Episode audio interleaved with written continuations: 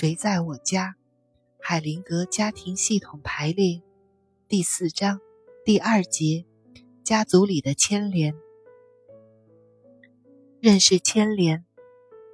问：怎样才能知道系统内正在发生牵连？有征兆和信号吗？我们能够掌握吗？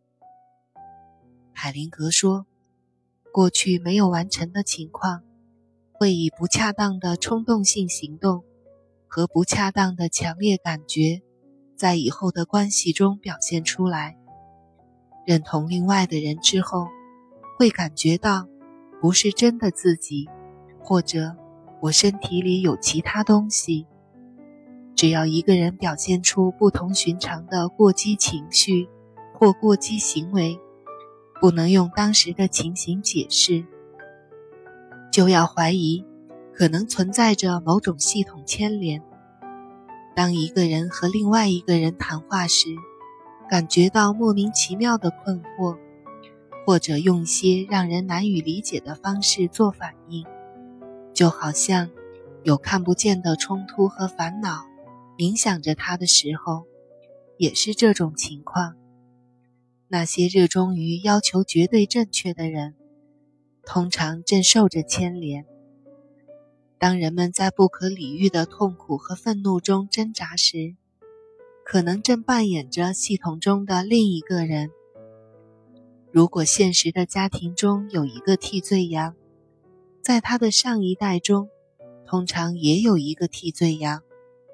认真的把它找出来是很有帮助的。任何看起来夸大、不相称或者放大的反应和情绪，都可能是一种认同。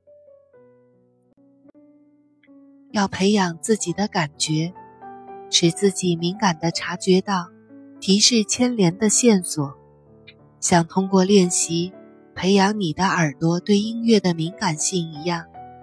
通过练习，你的感觉将不断提高。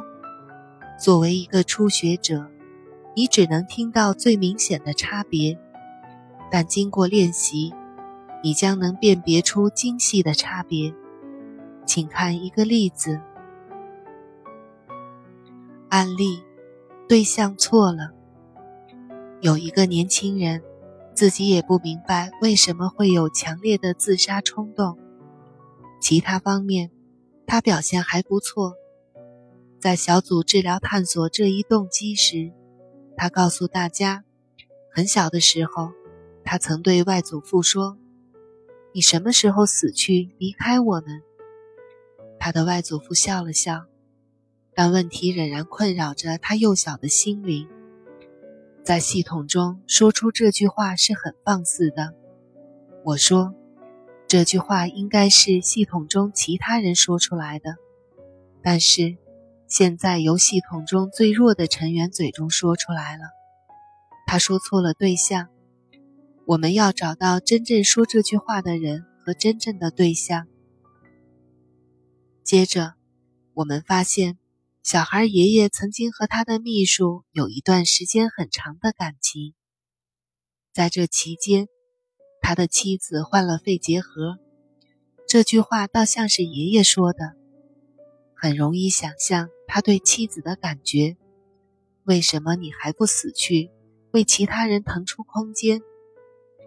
爷爷的愿望实现了，他的妻子死了，但是下一代人单纯的执行着他们的使命，来弥补他的罪责。首先，他的一个儿子。要阻止他从妻子的死亡中得到好处，和那个秘书私奔了。接着，孙子接过那个不祥的句子，但他是对着外祖父说，同时转过头来对付自己，那就是他的自杀冲动。问：在排列治疗里，有没有一个指标，可以告诉我们？什么时候情绪是接受别人的？什么时候是真的属于自己的？海灵格说：“不，不一定有。有时在排列过程中可以表现出来。也许某人在开始的时候感觉到一些东西，但对于当时的情况并没有意义。那可能是正在改变的感觉。然后我会做一些测试的行动，来验证假设。代表们的反应常常是可靠的指标，告诉我们是否有某种认同。